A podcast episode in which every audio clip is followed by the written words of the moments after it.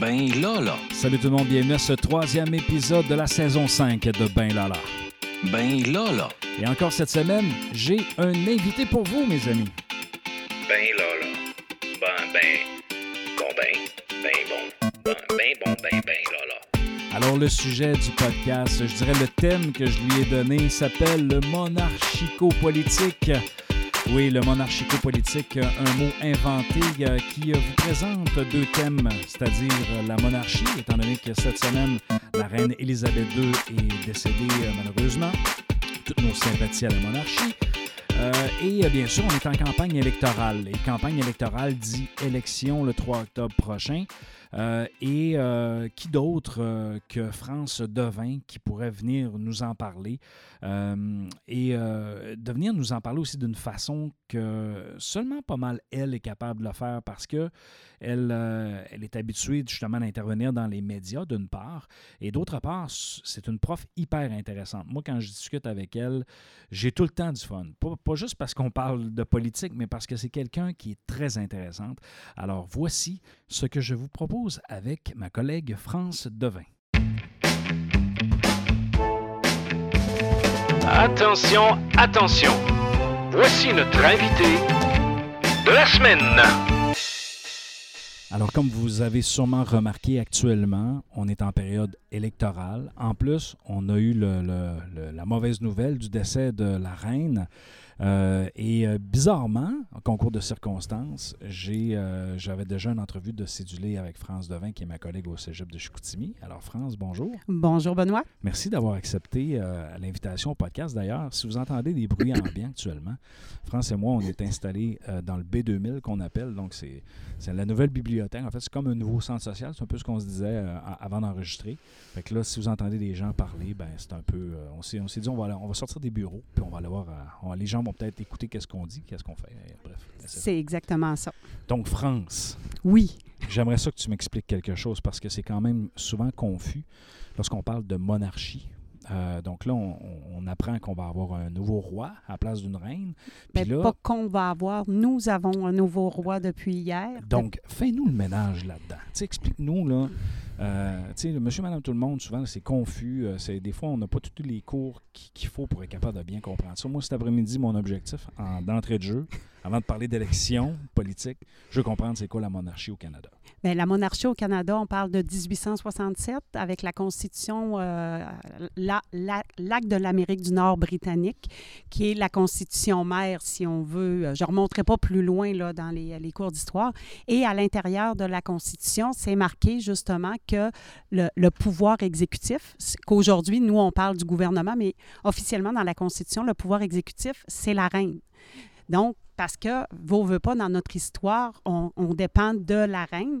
Donc, euh, la reine Élisabeth II, qui est décédée hier, bon, était notre reine aussi. Donc, quand elle vient ici, elle est la reine du Canada. C'est la raison pour laquelle on l'a, entre autres, son visage sur nos billets de 20 Donc, la reine, quand on regarde euh, les trois types de pouvoirs, pouvoir législatif, pouvoir exécutif, pouvoir judiciaire, la reine, elle occupe le pouvoir, législat- euh, le pouvoir exécutif. Le pouvoir législatif, on parle du Parlement euh, à Ottawa, donc avec la Chambre des communes et le Sénat. Avec les, euh, les conventions, on a placé à la place de la reine, si on veut, le premier ministre et les ministres, donc le Conseil des ministres. Mais quand on regarde vraiment là, euh, les, les postes, le chef de l'État au Canada, c'était la reine ou son représentant, le gouverneur général. Ici, c'est la gouverneure euh, générale, Madame Marie Simon. Mais parlons-en de la gouverneure générale rapidement, parce que souvent on entend c'est un rôle honorifique. hein, ça n'a pas nécessairement. En fait, on, on entend que ça n'a pas de pouvoir vraiment. Est-ce que c'est vrai, ça? Non, c'est pas vrai parce que tous nos projets de loi qu'on adopte au Canada doivent être entérinés par le gouverneur général. Donc, oui, il passe par tout le processus législatif, c'est-à-dire les lectures à la Chambre des communes. Ils doivent passer par le Sénat aussi, les lectures au Sénat. Ensuite, une fois que tout a été entériné, tant et aussi longtemps que la gouverneure générale ne signe pas le projet de loi, il n'est pas valide au Canada. C'est là notre côté monarchique vraiment. Donc, c'est- son rôle. Le reste, je suis d'accord avec ce que tu viens de dire, c'est un rôle beaucoup plus protocolaire parce que les, les différents autres rôles, ça va être joué davantage par le premier ministre et le Conseil des ministres. Est-ce que c'est possible que, par exemple, le, le nouveau roi dise justement au gouverneur général, écoute, tel projet de loi, euh, ça passe pas, on le signe pas. Ça pourrait-tu arriver dans les, dans les faits? Dans les faits, ça serait très difficile parce que, euh, tu sais, oui, il y a ce pouvoir-là, sauf que c'est une personne qui est nommée. Et là, ça pourrait tout rentrer la polémique de vouloir peut-être abolir la monarchie si la monarchie décide de s'immiscer dans les affaires de l'État, qui est l'État canadien. OK. Ben, écoute, merci. Merci pour ce, ce beau Ce bref, Ben, c'est un beau résumé, c'est une belle mise en place parce que, euh, tu sais, on- monarchie, tout ça, on en, on entend parler ici et là des fois. Dans, ben ouais. Puis si tu n'as pas fait de cours un peu poussé là-dedans ou que tu sais que tu t'es pas attardé sur le sujet. Mais là, écoute, on, c'est qu'on a rayé un sujet. Parlons maintenant de la politique. Euh, je me fais souvent dire par mes étudiants, parce que j'ai un intérêt politique, puis là, le monde, tu sais, dans mes cours, je me garde un, un- éthique de, de ne pas parler de mes opinions politiques. Donc, je ne fais pas d'éditorial là-dessus. Par contre, euh, je parle de l'acte démocratique, par exemple, d'aller voter, de l'importance de s'interroger. Cette semaine, j'ai eu une discussion vraiment intéressante avec un groupe d'étudiants qui me disait Mais monsieur, on aimerait ça d'en parler. On aimerait ça savoir c'est qu'est-ce que les partis proposent? Euh, euh, c'est quoi Québec solidaire? C'est quoi le Parti québécois, le Parti conservateur, la CAQ, ainsi de suite? Donc, qu'est-ce qu'ils proposent? Puis, ça- puis là, je leur ai dit, ben écoutez, informez-vous, euh, faites vos recherches, le fameux terme, faites vos recherches, mais les programmes électoraux sont déjà tous disponibles sur les plateformes, euh, sur, sur les sites web, ainsi de suite. Donc, il faut, faut prendre le temps de s'y intéresser. Donc, euh, toi, France, là, si Oui. mettons, je suis un étudiant puis je décide, par exemple, de m'intéresser à la politique, je devrais commencer par quoi pour ne pas me teinter nécessairement d'un parti ou de l'autre pour être capable de me forger une opinion? Je ferais quoi, moi? Bien, avant d'être capable de forger une opinion, il faut, un, être capable de comprendre comment tout ça fonctionne. Tu sais, tout à l'heure, là, d'entrée de jeu, je vous ai parlé des trois types de pouvoirs, pouvoir législatif, exécutif, pouvoir judiciaire. Juste le fait de comprendre ça, ce fonctionnement-là, euh, qui est quand même, là, on va, on, va, on va revenir ici au Québec parce qu'on parle d'élections provinciales. Donc, quand on parle de pouvoir législatif, on parle vraiment de l'Assemblée nationale. Quand on parle du pouvoir exécutif, on parle du Conseil des ministres et du Premier ministre, donc ce que nous, on appelle régulièrement le gouvernement. Et le pouvoir judiciaire, bien, si on va avec la plus haute instance ici au Québec, on parle de la Cour d'appel du Québec. Donc, une fois qu'on a compris ces trois-là, c'est de regarder les rôles de chacun. Donc, nos partis politiques, normalement, on les retrouve, nous, au niveau de l'Assemblée nationale. C'est là que les, les partis politiques sont euh, représentés et c'est là que, normalement, les partis politiques, la façon que nous, on fonctionne, euh, c'est le député qui a le plus de votes qui va l'emporter. Euh, Est-ce que c'est un bon une bonne façon de faire, ça, on pourra peut-être en discuter à un autre moment donné sur le mode de scrutin euh, par rapport justement à la façon d'élire nos représentants. Mais il faut penser que les partis politiques, normalement, sont là avec les différentes idéologies et valeurs qui sont véhiculées à travers le Québec. Et c'est ça qu'il faut regarder. La première des choses, il faut regarder c'est quoi mes valeurs à moi. C'est quoi mes Donc, objectifs il faut à se moi? poser des questions nous autres mêmes. Oui. Avant même de commencer à s'intéresser, c'est qu'est-ce que je prône? Est-ce que je prône, par exemple, je sais pas, l'environnement, la ça. famille, bref. euh, C'est ça. Il faut regarder ses propres valeurs. Et après ça, ben là, faut, je- on n'a pas le choix. là. faut s'informer. C'est-à-dire, faut aller voir, bon, Québec solidaire, qu'est-ce qu'il propose? Le Parti vert, qu'est-ce qu'il propose? La, CAQ, la Coalition Avenir Québec, qu'est-ce qu'elle propose? Le Parti libéral, le Parti québécois. Puis là, regardez, bon, moi, mes valeurs, c'est ça. Ah, OK, ça, je, ça, je serais d'accord avec qu'est-ce qu'ils veulent faire au niveau de l'environnement. Ah, ça, je suis moins d'accord. Ah, je suis d'accord avec ce que la, la CAQ veut faire au niveau économique. Puis, après ça, ben, c'est comme ça que tu réussis à te forger un, un- un i- un idéal, si on veut, politique, et qu'on réussit après ça à être capable de, de dialoguer avec des gens et d'être capable de défendre certaines opinions et de défendre certaines valeurs qu'on trouve que euh, on ne devrait pas laisser pa- passer. L'utilisation de la boussole électorale, je pense que c'est Radio-Canada qui Oui. met ça disponible, ils font ça depuis plusieurs élections. Tu pratiques ça pour être capable de savoir un peu de quelle couleur on, se trouve? C'est oui, c'est pratique. Normalement, je la fais faire à mes étudiants, mais cette année, je ne sais pas pourquoi, j'ai comme une bémol. Euh, juste à cause de la, de la tournure ou les questions qui ont été choisies. Je trouve que certaines questions qui ont été choisies au niveau de la boussole électorale euh, ne reflètent pas nécessairement euh, la réalité de ce que moi j'ai entendu sur le terrain. Peut-être que c'est moi qui est dans le champ, mais de ce que j'ai entendu, la manière qu'il avait soit posé les questions ou qu'il avait ignoré de poser des questions par rapport à ça, euh, je trouve que ça, crée déjà un- comme un biais euh, vers qu'est-ce qu'on veut que les gens euh, pensent. Donc, le point de départ, c'est nos opinions. Oui. On peut utiliser des outils comme ça, peut-être pour s'aligner sur, tu sais, pour commencer peut-être le tri, mais gardons quand même un esprit critique face à ça. Je pense que c'est important. Maintenant, si je suis étudiant euh, et que là, je décide de, de, de- de- voter aux prochaines élections, parce que, sais, on sait, le, le vote des jeunes est, est- moins populaire. Euh, si je suis un étudiant de 18, 19, 20 ans, je fais quoi pour, pour aller voter? C'est quoi l'importance de, de cette action-là? Bien, l'importance de cette. Un, ça fait partie des obligations euh, d'un citoyen. Moi, ce que je trouve qui est, qui est triste ici au Québec, c'est que les jeunes, puis c'est principalement les jeunes de sciences humaines qui, euh, qui, ont des cours de sciences politiques. Sinon, tous les, les, euh, les jeunes qui ne, ne sont pas en sciences humaines n'ont pas de base. Puis au primaire puis au secondaire, on n'en parle pas de c'est quoi être un citoyen, c'est quoi un citoyen responsable, c'est quoi les, les devoirs d'un citoyen, c'est quoi les obligations d'un citoyen. Et une des obligations, c'est justement d'aller voter. On associe beaucoup le droit de vote à la démocratie. Sauf que, oui, le, le droit de vote, c'est une façon de dire qu'on est une démocratie, mais je me plais à dire aussi qu'en Corée du Nord, ils votent également. Puis on est loin de la démocratie.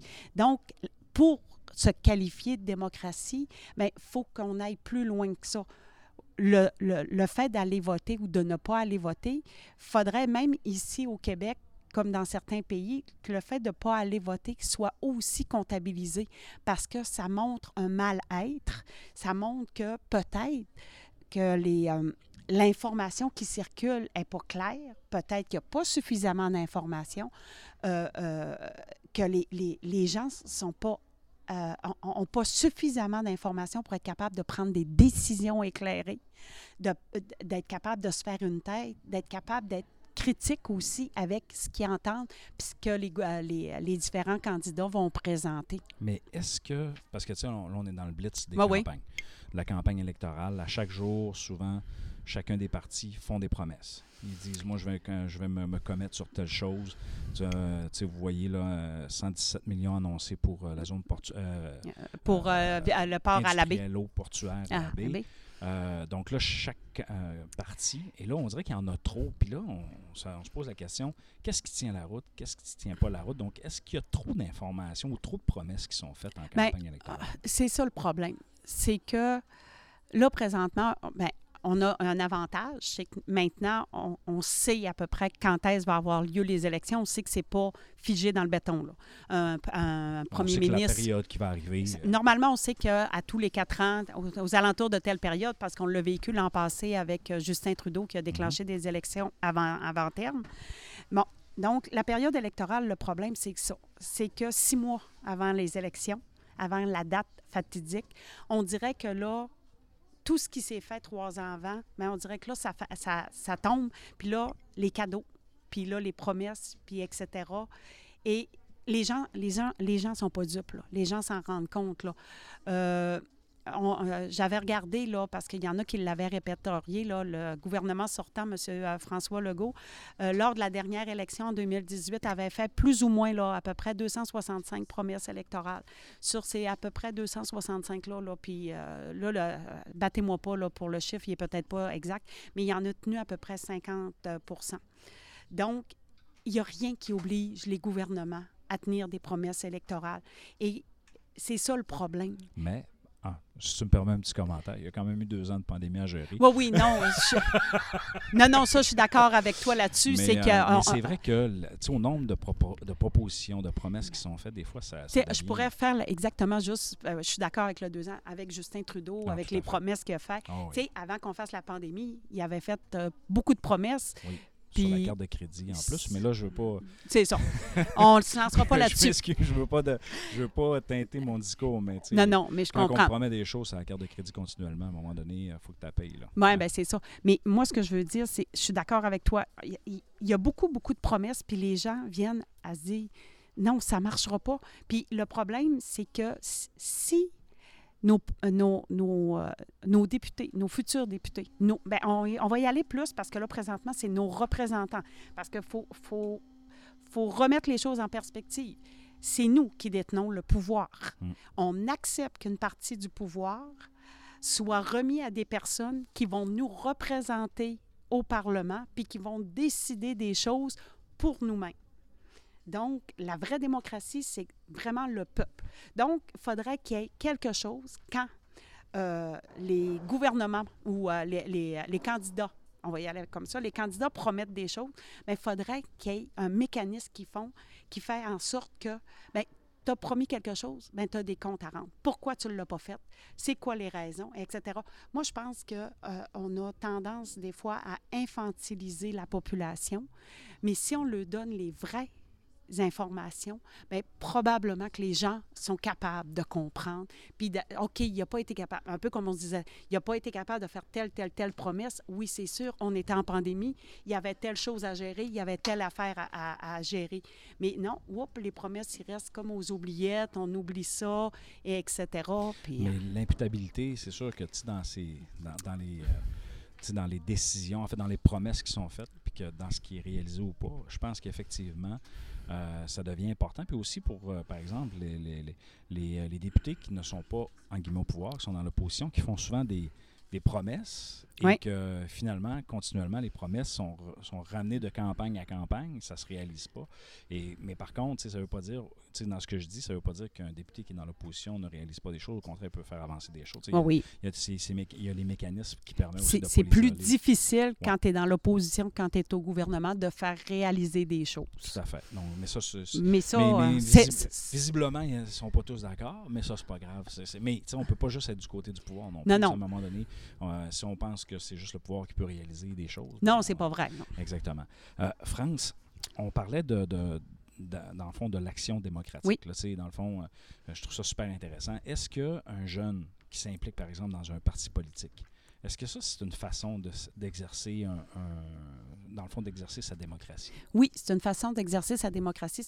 Parce que pour exercer sa démocratie, c'est de, de, de pouvoir s'impliquer dans ta communauté. Parce qu'on est des êtres sociaux. Puis on l'a vécu, là, on a été en pandémie, on a été isolés pendant un bout de temps. Puis euh, on s'en rend compte aujourd'hui que les jeunes, surtout les jeunes, parce que moi, je, euh, un peu comme toi, on côtoie des jeunes, puis on se rend compte qu'ils ont trouvé ça très difficile de ne pas avoir à socialiser, etc.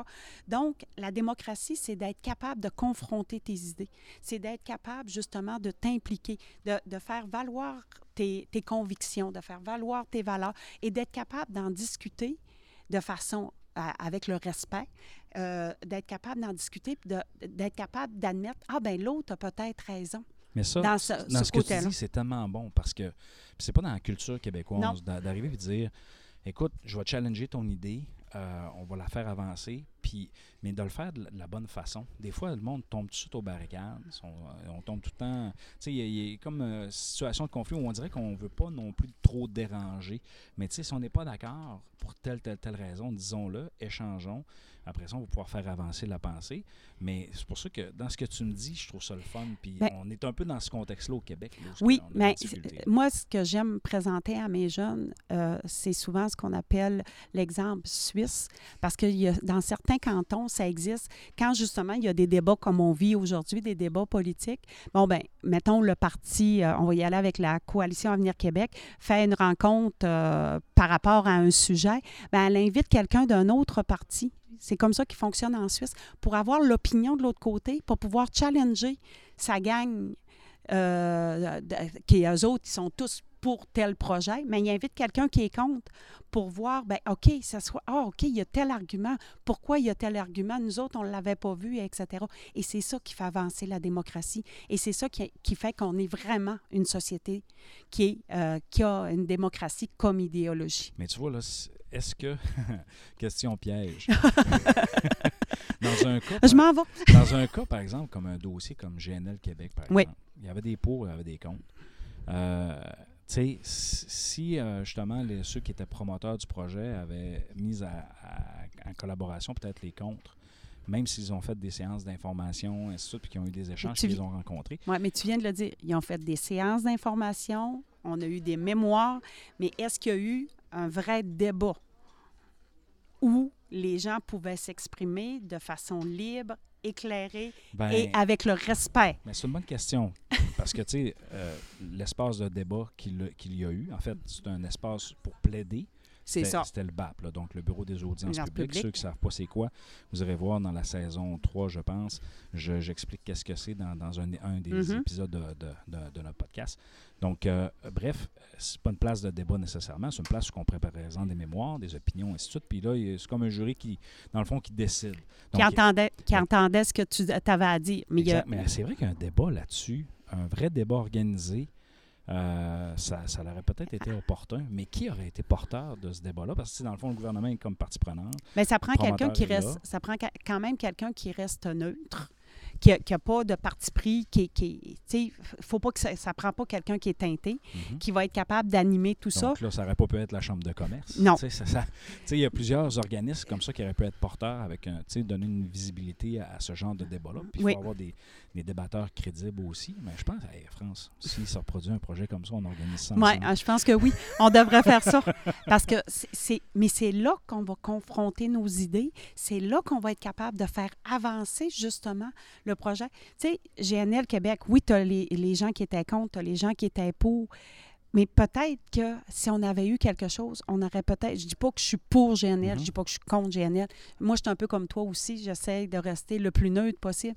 Mais moi, j'aime ça quand les idées avancent, puis quand on est capable euh, de, de, de- de faire avancer quelque chose, puis qu'on travaille pour le bien commun Oui. le plus possible. Puis d'ailleurs, tu me fais penser, euh, pendant la saga justement de, de, de GNL, euh, tu sais, no- notre mouvement étudiant on- se sont mobilisés, Oui. ils sont allés à l'hôtel de ville.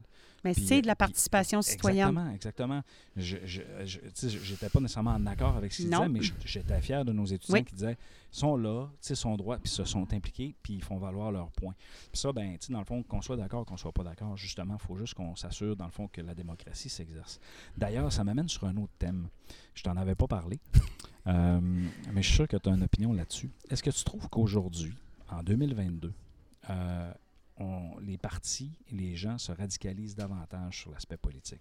Sais, un peu en lien avec le- la mouvance trumpiste là, qui Oui. est sortie depuis euh, de- le de- plus le populisme. le populisme. Qu'est-ce que populisme, le populisme est en, en- est en, en- en croissance. Euh, moi, d'accord. Ben, c'est c'est le mouvement présentement qu'on parle beaucoup là, quand on parle du Trumpisme, euh, euh, quand on parle euh, de la montée, entre autres, euh, d'Éric Duhem. C'est des gens qui vont se servir des... des euh, comment je pourrais dire pour être politiquement correct? Euh, Ah, on est juste dans un podcast. on ne sait pas ce que ça se ramasse, mais c'est Ouais, juste c'est un ça. podcast. Non, c'est juste parce que les, les, avec ce qu'on a vécu avec les dernières, Mhm. les, les- peut-être les 10, 15 ou 20 dernières années électorales, euh, les, les gens ont un cynisme envers la politique qui fait en sorte que ces gens-là réussissent à aller chercher leur attention et à les amener dans des, dans des endroits où, justement, on s'en va vers l'extrême droite ou l'extrême gauche, parce que là, il faut arrêter de penser qu'il existe juste l'extrême droite puis juste le côté mauvais de la, la chose. Il existe aussi de l'extrême gauche qui est aussi radicale et qui est aussi dangereuse que l'extrême droite. Et ça, ça, ça- ça va avec le mal-être et ça va avec les, les- les, euh, les commissions Charbonneau qui n'ont jamais abouti, les, euh, les, corruptions qui n'ont jamais abouti, puis que le monde commence à, à, à- à en avoir le, le troc de, de, de, de se faire prendre des choses dans leur poche par les taxes et les impôts, puis d'avoir l'impression d'avoir rien en retour parce qu'on a l'impression que tout est, est- est- est géré tout croche ou tout est géré bizarre. là. Mm. Et quand arrivent justement des gens comme qui, qui prônent, ben, qui prônent le populisme, nous, les, les politologues, on les, qual- on les qualifie de populistes, mais eux euh, euh, se qualifient comme étant euh, ceux qui comprennent le peuple et qui ils vont parler pour le peuple, que, que eux autres, c'est vraiment eux autres qui, qui comprennent ce que veut le peuple, ce que veut. Puis on dirait qu'ils ils s'adressent comme s'ils infantilisent une partie Mhm. de la population, euh, une population qui a plus de difficultés. Parce que comme moi, j'aime dire à mes étudiants des fois, c'est pas normal que tu travailles 40 heures semaine puis que tu sois pas capable de manger trois repas par jour en 2022. Non, c'est vrai. Tu sais, pourquoi? Qu'est-ce qui se passe? Eh, eh, tu sais, Puis on, on le sait, là, tout le monde le sait. Il y a pas, oui, il y a des gens qui ne payent pas leurs taxes et leurs impôts. Tout à fait d'accord. Là, euh, on, on parle de paradis fiscaux, on parle de tout ça. Mais qu'est-ce qui se passe? Pourquoi ce côté-là? C'est-tu parce qu'on est dans le néolibéralisme, le, le capitalisme à outrance qu'il faut euh, absolument euh, s'enrichir pour être heureux? C'est peut-être tout ça le problème. là. Moi, je pense qu'on va peut-être avoir besoin de faire un petit ménage dans tout ça. là. C'est bon. Donc là, si j'en tire une conclusion de, de ma question, euh, c'est pas plus Pose pas des questions de même. c'est pas plus radical, c'est juste euh, les, les partis font du populisme et ils essaient d'attirer justement euh, des- gens euh, qui sont en fait ils essaient de les attirer par rapport à leur frustration qui Oui. aussi amène un peu à cette radicalisation de certaines personnes en lien avec les partis. de certaines personnes ou de certains groupes, la radicalisation a toujours existé. On a juste à penser à Adolf Hitler. On a juste à penser Mais au mouvement. Est-ce que ça paraît plus aujourd'hui à cause des réseaux Oui, sociaux? à cause des réseaux sociaux. Oui, oui parce qu'ils réussissent à aller chercher des gens qui, normalement, n'allaient peut-être pas chercher. Tu sais, euh, tout le monde, ou à peu près, euh, soit euh, sur Facebook, sur TikTok, sur Twitter, Instagram, et etc.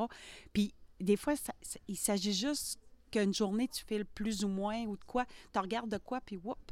Et à partir du moment où tu as cliqué sur cette page-là, là, tu es inondé. Tu sais, les, les algorithmes des réseaux sociaux sont faits de telle façon que il y a plein de choses qui vont te sortir. Et là, ben, c'est là que ça forge tes idées. Puis ils s'organisent tout le temps pour te mettre des titres qui vont être très accrocheurs.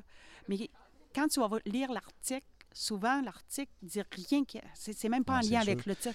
Et c'est là qu'il faut in- informer les jeunes d'être capable de faire attention à la désinformation puis tout ça. Ah, c'est- c'est là-dedans que je m'en- je m'enlignais maintenant. La fameuse désinformation. Formation. Euh, tu sais, euh, moi, je sais qu'avec mes étudiants, j'essaie de, de leur montrer comment est-ce qu'on peut euh, s'assurer que l'information est, est- est juste. Oui. puis comment le valider. Mais ça, c'est tout un phénomène aussi, euh, la désinformation, où ce que le- les gens présentent quelque chose. D'ailleurs, j'ai vu une vidéo, je te, je- je- je te partage ça comme ça, c'est une vidéo de propagande. Euh, je nommerai pas les partis, parce que je ne veux Ouais. pas les mettre sur ce Non, mais il y avait un parti dans lequel euh, il y avait le chef qui parlait, puis là, il disait euh, Ben là, dans- vous autres, euh, je, je vous écoute, puis là, tu entendais Ouais. Puis là, tu avais l'autre chef de parti, quelqu'un qui parlait. Ben, tu avais comme un- une sourdine, les, les gens dans la salle, comme si la- les, les gens répondaient pas. Mais euh, bizarrement, j'étais dans la salle. Fait que j'entendais les gens crier, tu comprends? Donc, je, je savais qu'il y avait un mouvement de foule. Mhm. Alors, et quand j'ai vu la comparaison des deux, je me suis dit, mais, mais c'est de, de la désinformation. Puis, tu sais, c'est comme, tu, tu, tu fais, à rigueur, tu fais juste faire un mouvement sonore pour euh, mettre Ben ça ouais. plus en sourdine, ou tu prends le son directement de la console, comme actuellement, on a un peu de son d'ambiance, on entend bourdonner peut-être un petit peu, mais tu sais, c'est- c'est pas comme si j'avais mis un, un micro euh, près des gens qui parlent, et ainsi de suite, pour avoir le fond de salle. Tu sais, tu peux truquer ce genre Ben, d'affaires-là. c'est- juste, ça va même plus loin. Des photos, des fois, qu'on voit dans des- la presse, Mhm. euh, Radio-Canada, Le Devoir, etc. Des fois, ils vont utiliser des photos que, quand on regarde sur euh, le net, tu cliques sur la photo, puis tu vas voir justement. Des fois, ça, la photo date de 2009. La- la- la- L'information qu'ils te donne, c'est 2011. Tu fais Ah ouais. Oh, aïe aïe. Ouch. Là, qu'est-ce que je fais avec qu'est-ce qui est écrit à l'intérieur s'ils ne sont pas capables de prendre la bonne photo avec le bon texte? Parce que moi, je l'ai fait cet exercice-là avec mes étudiants, là, Ah, ouais. de tout, de, de- de regarder l'information puis de partir vraiment avec une information là euh, où c'était en lien, entre autres, avec euh, qu'est-ce qui s'était passé à la mosquée, à mosquée de Québec. Puis quand on a cliqué sur la photo, puis qu'on est allé voir le lien, la photo était même pas en lien avec l'événement qui s'était passé à, à la mosquée. Là, tu dis, OK, s'il truque la photo, le texte, il peut arranger des choses que c'est pas réellement ce qui s'est passé. Puis là, ben, quand on, prend, on parlait tantôt des, des, euh, des mouvements extrémistes, bien là, ils vont, se- ils vont utiliser certains extraits pour radicaliser davantage les gens. Et là, les gens partent en disant, ben soit qu'ils sont racistes, soit qu'ils sont contre tel groupe ou telle chose. Puis en réalité, c'est parti d'une photo Ouais, D'un- d'une erreur. Puis- d'une erreur. erreur, volontaire.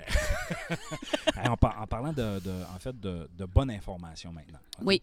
Euh, le, le 15 septembre, euh, il se déroule un événement particulier. Le 22. Ah, Excuse-moi, le, 22 le, le 15, c'est- à TVA. je, vous invite, je vous invite à l'écouter.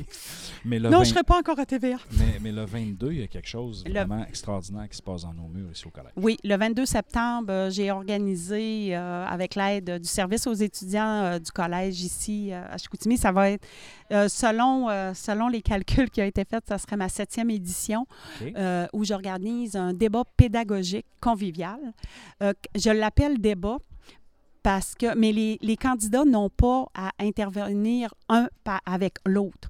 Euh, entre eux, les euh, candidats ont à répondre aux questions et euh, préparer en- entièrement sans que j'ai... euh, voyons, euh, sans pas que fait un filtrage. j'ai pas fait de filtrage et j'ai pas décidé des thèmes, rien. Je laisse carte blanche à mes étudiants de choisir les thèmes, de faire des questions. Et cette année, euh, parce que dans les années passées, j'avais des étudiants qui étaient plus gênés. Cette année, j'ai demandé que ce soit vraiment les étudiants qui lisent leurs questions. Et quand je parle euh, de, de- de questions, là, euh, moi, je fais des, euh, des questions un peu comme à la période de questions à l'Assemblée nationale. Ah, ouais. C'est-à-dire, je lui demande de me faire un préambule euh, pour situer avec pourcentage à la pluie des données probantes de qu'est-ce qu'ils vont affirmer. Et ensuite, il pose la question. Et la façon que je fonctionne ensuite, c'est que je demande à chacun des candidats de donner sa réponse. Normalement, il la donne en fonction de l'idéologie de son parti. Et euh, après ça, une fois que le débat va être passé le 22, bien, moi, je vais revenir en classe. Puis là, ben, on sait, il va rester à peu près, euh, euh, il va rester à peu près une semaine. Puis là, ben, le 3 octobre, les étudiants, parce que j'ai plusieurs de mes étudiants qui vont voter pour la première fois. Ah oui, c'est- bon. C'est bon. ça. Puis j'aime ça, faire ça avec eux. Mhm. Puis les étudiants aiment participer, puis ils aiment avoir le contact, justement, avec, à- avec des gens qui... Parce que nos députés, euh, les, les conseillers municipaux, euh, c'est l'é- l'élection où il y a le moins de monde possible.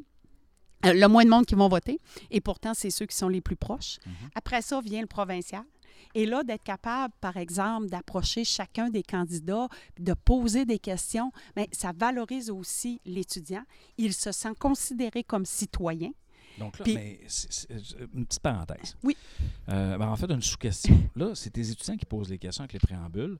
Mais euh, si, mettons, moi, j'invite les étudiants en comptabilité et gestion, euh, en foresterie, d'un autre programme, ils peuvent est-ce qu'ils peuvent venir au, Oui. assister? Oui, tout le monde, ça va être ouvert à toute la communauté. Là, C'est au théâtre C, c'est ça? Oui, c'est parce que ça fait trois Le- fois que je change de nom. Le nouveau théâtre C. Le nouveau théâtre C, oui, ça va être le nouveau théâtre C, ça va être euh, le 22 septembre. Euh, les portes vont ouvrir euh, de midi à 13h50. Je le fais vraiment sur la période de parasco que normalement les étudiants sont supposés avoir. Euh, moi, mes étudiants ont le caractère obligatoire, ils ont des points rattachés à ça. Mais toute la communauté collégiale, c'est-à-dire tous les étudiants, tes étudiants euh, euh, d'administration, les étudiants d'art visuel, les étudiants de sciences nature, s'ils veulent venir, s'ils veulent venir s'informer, les employés aussi, s'ils veulent venir, euh, que ce soit Ben, des moi, je trouve d'autres ça- Je enseignants. trouve ça important parce que Qui- euh, des fois, tu n'as même pas la chance d'entendre euh, ou de rencontrer les candidats de d'autres partis que tes, tes allégeances. C'est ça. Là, ben, au moins, tu es capable d'échanger. Puis tu es capable de voir aussi, OK, il répond ça. OK, j'y avais pas pensé de cette façon-là. Puis moi, ce que j'aime, c'est que c'est des questions souvent que les candidats ne sont pas habitués de se faire poser parce que les questions viennent du, du fond des oui, étudiants. C'est en dehors Ils- de la boîte. C'est pas des journalistes qui ont prestagé une question pour essayer de mettre en boîte la ça. personne. Et moi, la seule chose, la, cho- la chose que je fais, puis je ne le cache pas, c'est que j'envoie les thèmes. Je n'envoie pas les questions aux, journa- aux journalistes, aux candidats, j'envoie les thèmes. 24-48 heures avant, je vous envoie les thèmes, vous allez être questionnés là-dessus. Après ça, c'est ça. Puis allez-y, puis euh, on leur donne du temps, mais je donne la possibilité à tout le monde. Par exemple, j'ai averti, la seule chose sur laquelle euh, j'ai demandé aux étudiants, c'est essayez pas de cibler un parti en tant que tel. Essayez de poser votre question pour que tout le monde soit capable d'émettre leur opinion. Puis chacun des candidats va avoir la possibilité de répondre en premier à une question parce que c'est pas toujours, parce qu'on sait que ça se joue comme ça, là, c'est pas toujours le, la- la- celui-là, le premier qui va être assis à gauche, qui va toujours répondre au en premier. Moi, je, je- je fonctionne avec une alternance. Donc, on n'oublie bon. pas, 22 septembre midi, Ben écoute, au, au euh, TAC, moi, je vais, je vais aller faire mon tour. de 11h à, à 11h45. Il va y avoir des tables avec les euh, candidats Oh. de chacun des partis. Donc, euh, si vous ne pouvez pas être au TAC, ben vous pouvez quand même venir leur poser des questions. Si vous voulez leur poser des questions, ils vont Ben être oui. là. Ça, ben, pour- c'est- c'est de la belle proximité. Oui. Ça, ça permet d'avoir des échanges. Puis ça, justement, gênez-vous pas. Quand vous voyez un politicien ou un candidat, ça. posez-lui des questions. Euh, ben, pas peur de lui serrer la main puis de jaser avec lui, parce qu'ils sont là pour ça. Puis euh, la, la majorité là-dedans, là, ils font ça avec le cœur, puis ils sont là pour les bonnes raisons. Puis dites-vous une chose, c'est que dans les 4-5 personnes que vous allez rencontrer, il y en a juste une qui va être élue. Donc, C'est exactement euh, ça. Respectez ceux qui font l'action démocratique d'être là, euh, puis de, de faire cet investissement-là, parce que la majorité là-dedans sont sans sol, ils ne travaillent pas, ils font ça à temps plein. Exactement. Donc, France, écoute, quel bel entretien. Non? Merci. On a eu du fun. Oui, moi, Euh, j'aime ça. Moi, ça- quand je parle de politique, j'adore tout le temps ça. Je, je veux que tu reviennes parce que OK. c'est ça depuis le début euh, de mon podcast. C'est- un, un sujet d'ailleurs Ouais. que, que- que j'aime. Puis je fais attention, comme je disais, je fais attention. Euh, puis écoute, ça- n'avait pas donné. Mais là, quand tu m'avais quand as accepté l'invitation, je me suis dit, ah, ça, ça- ça va être intéressant. Euh, ça l'était d'ailleurs. Merci Mhm. beaucoup. Fait que, Merci. Merci à toi. Tu reviens quand tu veux. On n'attendra pas nécessairement le décès de la reine ou une campagne électorale. Ouais, peut-être que Charles III, il a 73 ans quand même. écoute, on, on fera pas de l'agisme. Non, non, euh, quand même pas. Mais écoute, on va lui souhaiter un bon. Mais J'y souhaite un bon règne. Ça fait longtemps qu'il attend de pouvoir le faire. Est-ce qu'il va être, il va être capable de chausser les chaussures de sa mère? Ouais, C'est là que peut-être que ça va être plus difficile. Exactement. Donc, merci beaucoup, France. Merci. Alors, euh, je vous invite à nous suivre encore sur les réseaux sociaux. On est disponible euh, partout, Facebook, euh, sur toutes les applications. N'oubliez pas ben, benlala.ca ben euh, pour nous suivre également. Sur ce, il ne me reste qu'à vous dire ciao, ciao.